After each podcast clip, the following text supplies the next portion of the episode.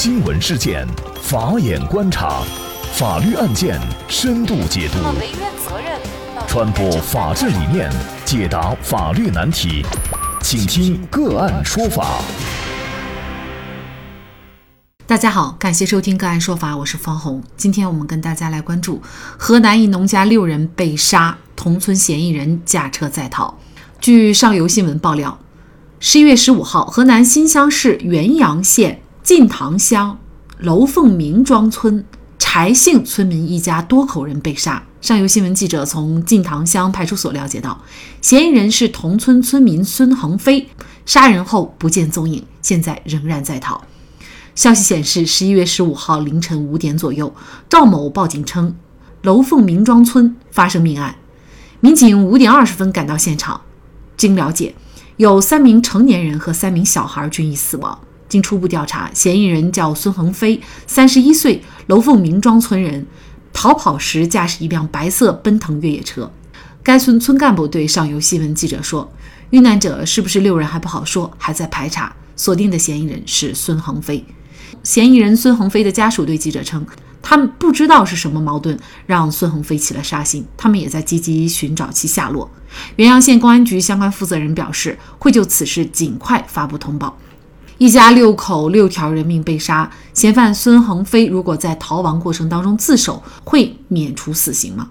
就这相关的法律问题，今天呢，我们就邀请北京市京都南京律师事务所王琛律师和我们一起来聊一下。王律师您好，方老师您好。好，感谢王律师。那么本案当中啊，目前我们知道的是一家六口都被杀害了。那么现在呢，嫌犯孙恒飞是在逃亡过程当中，如果在这个过程当中他主动的投案自首的话，会不会免死呢？因为前两天我们也关注过这个广西的百香果女孩遇害案，当时呢，这个罪犯的罪行呢也是极其的残忍恶劣，但是在二审呢却最终被判处死缓，也就是没有判处死刑立即执行。其中的一个主要的原因呢。就是他存在自首的情节。那么本案如果孙恒飞自首，是不是也会免死呢？呃，对于朴素的公正认知来说，一般自首会被认定为是免死金牌。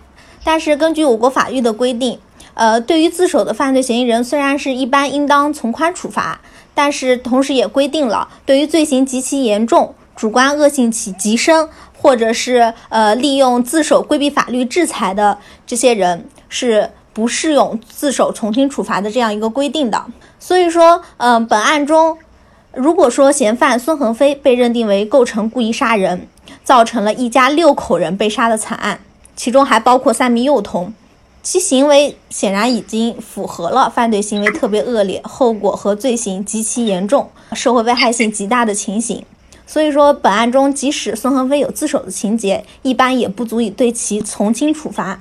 自首不能当然的成为其免死金牌。大家也非常关心，就是什么情况下下，就是孙恒飞他会免于追究这个死刑立即执行的这个刑事责任。嗯，根据我国刑法的相关规定，呃，有三类人是一律不适用死刑的，也就是我们所说的这个呃老幼孕。呃，首先第一个是老年人，对于审判的时候已满七十五周岁的老人。除非他以特别残忍手段致人死亡以外的，我们一般是不对其适用死刑的。第二个是孕妇，对于审判时怀孕的妇女，我们一般也对其不适用死刑。第三类就是犯罪时不满十八周岁的人。嗯，显然本案中这个犯罪嫌疑人孙恒飞作为三十一周岁的男性，不符合前述几种情形。但是孙恒飞如果是在归案后，通过司法鉴定，被鉴定出其患有精神病，并且在作案时不能够辨认或者不能控制自己的行为。在这种情况下，孙恒飞可能会说是免于刑事处罚。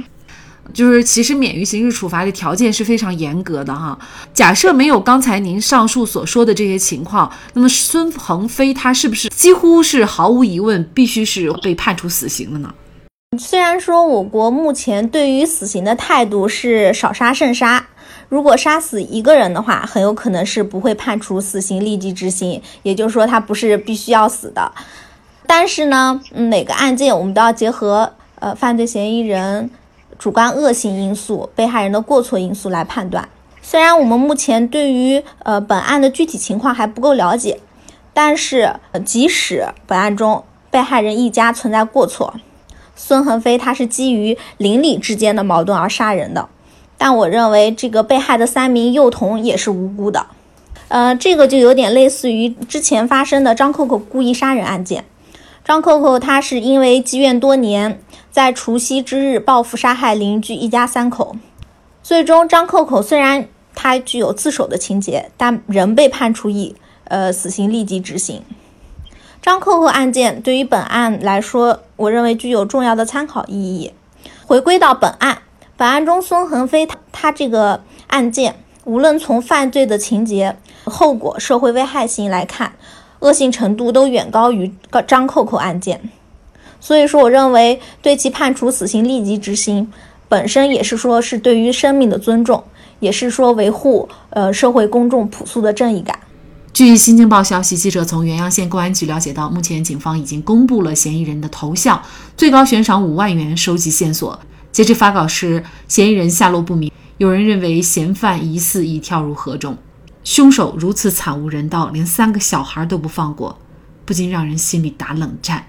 看来死刑永远都不能够完全的震慑和预防犯罪，重要的是人们内心当中对生命的敬畏。好，在这里再一次感谢北京市京都南京律师事务所王琛律师。那更多的案件解读以及呢我们的线上视频讲法内容呢，欢迎大家关注我们个案说法的微信公众号。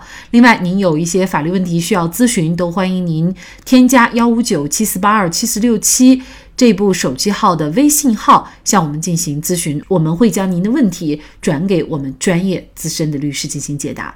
好，感谢您的收听，我们下期节目再见。